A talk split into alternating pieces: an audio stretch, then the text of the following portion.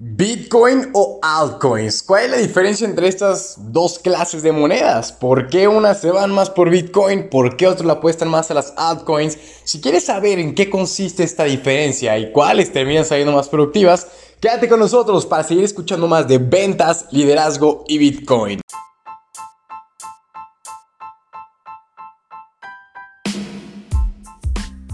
¿Qué tal, damas y caballeros? Les habla César Yo desde Guadalajara, Jalisco, México, para platicarles acerca de la diferencia entre Bitcoin y altcoins, porque es una pregunta que con mucha frecuencia recibo. Oye, Cesarowski, ¿qué me sale mejor? ¿Invertir en Bitcoin o invertir en tales altcoins? ¿Vale? Entonces, de entrada, déjenme decirles que existen cuatro categorías de cripto en el mundo. Porque si pensaban que Bitcoin era la única monedita o que nomás existían cinco Ethereum, este, Litecoin y Ripple, que son como que las más sonadas, déjenme decirles que no.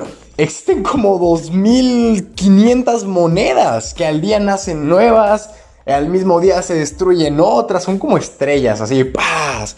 existen Big Bangs y toda la cosa. Entonces es sumamente importante identificar el proyecto, lo que quieren hacer y todo. Entonces, de entrada, vamos a dar las cuatro categorías de las criptos. La primera, Bitcoin. Bitcoin, Bitcoin es y será Bitcoin por toda la vida. No hay otra moneda más que Bitcoin, ¿sí? En la categoría Bitcoin. Luego tenemos altcoins, que ¿qué son estas? Aquí ya se desglosa todo un mundo. Son alternative coins, son monedas alternativas al Bitcoin. O sea, aquí entran todas. si no eres Bitcoin, entras en una altcoin, ¿sí? Y entonces ya con eso vamos a las otras dos categorías, la cual una es stablecoin, lo que significaría como una moneda estable. ¿Y por qué? Porque esta moneda es básicamente estable. ¿Y en qué, en qué sentido la palabra es estable? En que esta no tiene volatilidad. O sea, es una moneda que está anclada al valor del dólar. Esto quiere decir que si tú tienes una stablecoin, tú tienes un dólar. Oye, que el Bitcoin se disparó hasta 100 mil dólares. Ah, bueno, tú tienes un dólar. Oye, el Bitcoin se derrumbó hasta 500 dólares. Bueno, tú tienes un dólar. O sea, aquí con lo único que tú juegas es con el dólar. Si el dólar subió o el dólar bajó, tu moneda se ve afectada. Y como el dólar es una moneda de referencia mundial, pues entonces, si tú compras stablecoins, estás comprando dólares pero en cripto, lo cual es una opción bastante buena para no tener dólares en cuentas de banco. Puedes tener dólares en cripto y sigues siendo tú el control de todo ello. Entonces, las stablecoins son monedas que equivalen a un dólar. Una moneda, un dólar. Y ya, se congelan allí. No, no tienes absolutamente nada que preocuparte con, con volatilidad en los precios. Y las otras se les llama tokens. Estos tokens normalmente terminan siendo como... ¿Cómo decir? Es que son una clase de cupones. O sea, son moneditas las cuales emite una empresa. ¿Sí? Ándale, ya sé. Como si fueran acciones, tal cual. Este ejemplo les va a quedar clarísimo. Un token sería las acciones de una empresa, ¿sí?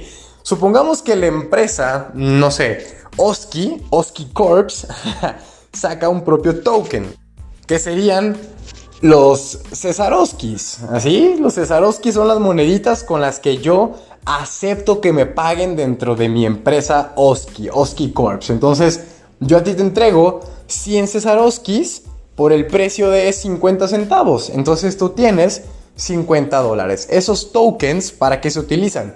Solo tienen un uso dentro de la misma empresa, organización o proyecto por el cual fueron desarrolladas. O sea, tú no puedes usar un Cesarowski en, no sé, en, en, una plataforma para comprar en un McDonald's. No, no, no puedes. O sea, solo podías usarlo dentro de mi empresa Oski Corp, ¿vale? Entonces un token es una moneda emitida por el proyecto y el cual se basa solo en ellos. No haces absolutamente nada. ¿Y por qué hay muchos que les gustan tokens? Porque normalmente empiezan muy baratos, ¿sí? Y a la larga pues terminan valiendo demasiado, porque son como comprar acciones de una empresa. Es decir, oye, ¿sabes qué? Mi empresa Oski Corp está luchando contra el calentamiento global y hemos creado una maquinita la cual tiene una función tan novedosa y tan padre que si tú este, nos apoyas con, ahora sí que comprando acciones, porque recuerden que cuando compras acciones le estás dando dinero a la empresa para que crezca, ¿sí? Podríamos tener más maquinitas de estas que tú metes una botella de plástico y sacan oxígeno, no sé, una cosa así. Y lo que tú dices, ah, apoyo el proyecto. Compras las moneditas que hoy valen 50 centavos, que a la larga, si el proyecto fue bueno, salió adelante y dio de qué hablar, esos moneditos de 50 centavos se van a revalorizar, no sé, en 3 dólares. Y si hace eso, puta, hiciste un negociazo. ¿Vale? Entonces, aquí la pregunta que me hacen es, ¿en qué debo invertir? ¿En Bitcoin o en altcoins? Yo le voy a decir por qué a la gente le gusta invertir en altcoins y por qué a la gente le gusta invertir en Bitcoin. Primero, a la gente le gusta invertir en Bitcoin porque es como la monedita segura, la que todos conocemos por la que todo el mundo tiene más expectativa de que esta dé alzas así brutales, como de pronto muchos conocerán. Y si no saben, Bitcoin ha estado en un máximo de 20 mil dólares cada uno. ¿Esto cuándo fue? Diciembre del 2020. Entonces, la gente cree que ocurre en eso muy seguido y pues es la moneda más respetada. Por eso es que les gusta tener Bitcoin. Sin embargo, hay una cosa por la cual es más, ahorita se las cuento para que sea más divertido, porque tiene mucho que ver con las altcoins. Y las altcoins terminan siendo proyectos que no tienen un valor de Bitcoin, o sea, no valen 9.800 dólares, valen 100 dólares, 20 dólares, centavos de centavos de dólar, ¿sí? Y entonces les digo, la gente invierte en ellos, ¿por qué? Esta es la razón por la cual mucha gente prefiere invertir en altcoins que en Bitcoin. Y es lo que les quería decir hace rato. Si tú tienes 100 dólares, ¿qué tiene que... Y, compras Bitcoin, ¿ok? ¿Qué tiene que hacer el Bitcoin para que tus 100 dólares se vuelvan 200 dólares? Sencillo. Tiene que duplicar su valor. es matemática lógica. Entonces si ahorita está en un precio de 9.800, eso quiere decir que para que tus 100 dólares hagan 200, el Bitcoin tiene que valer 19.800 dólares solo para duplicar tu inversión. Y contemplemos que el punto más alto que ha tenido Bitcoin en estos, pues casi cuatro años, han sido 20 mil dólares. Por lo cual yo digo, ok, tendría que llegar a máximos históricos para haber duplicado tu capital. ¿Sí? Entonces hay mucha gente que dice, madres, es que está complicado, o sea, a veces le saco un 2%, un 5%, lo cual es bueno. Bitcoin de pronto te da eso, te da 7% este, de, rendimiento en una hora, pero a esa misma hora bajó un 3%. Es una cosa muy bonita. y entonces mucha gente prefiere comprar altcoins con las cuales saben que ahorita valen un dólar, pero tú dime qué es más fácil. Que Bitcoin pegue de 9.800 a 19.800 o que una moneda de un dólar pase a dos dólares. Exacto. Tiene más probabilidad que una moneda de un dólar pase a dos. Por lo tanto, mucha gente prefiere invertir en altcoins porque encuentra una forma mucho más rápida de duplicar su dinero. Si tú pones 100 dólares en una monedita de un dólar y te pega el susto y se pasa a dos dólares, ya, tienes, dos tienes 200 y no te esperaste que llegara Bitcoin a los 19.800.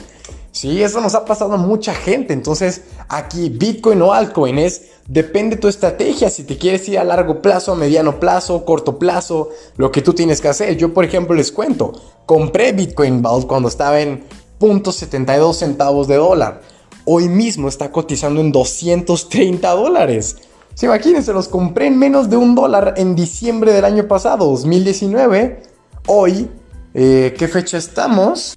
10 de junio del 2020 vale 230, o sea, solo vean el potencial de crecimiento que tuvo. Y si tú ves la gráfica de Bitcoin de diciembre a la fecha, no hizo nada.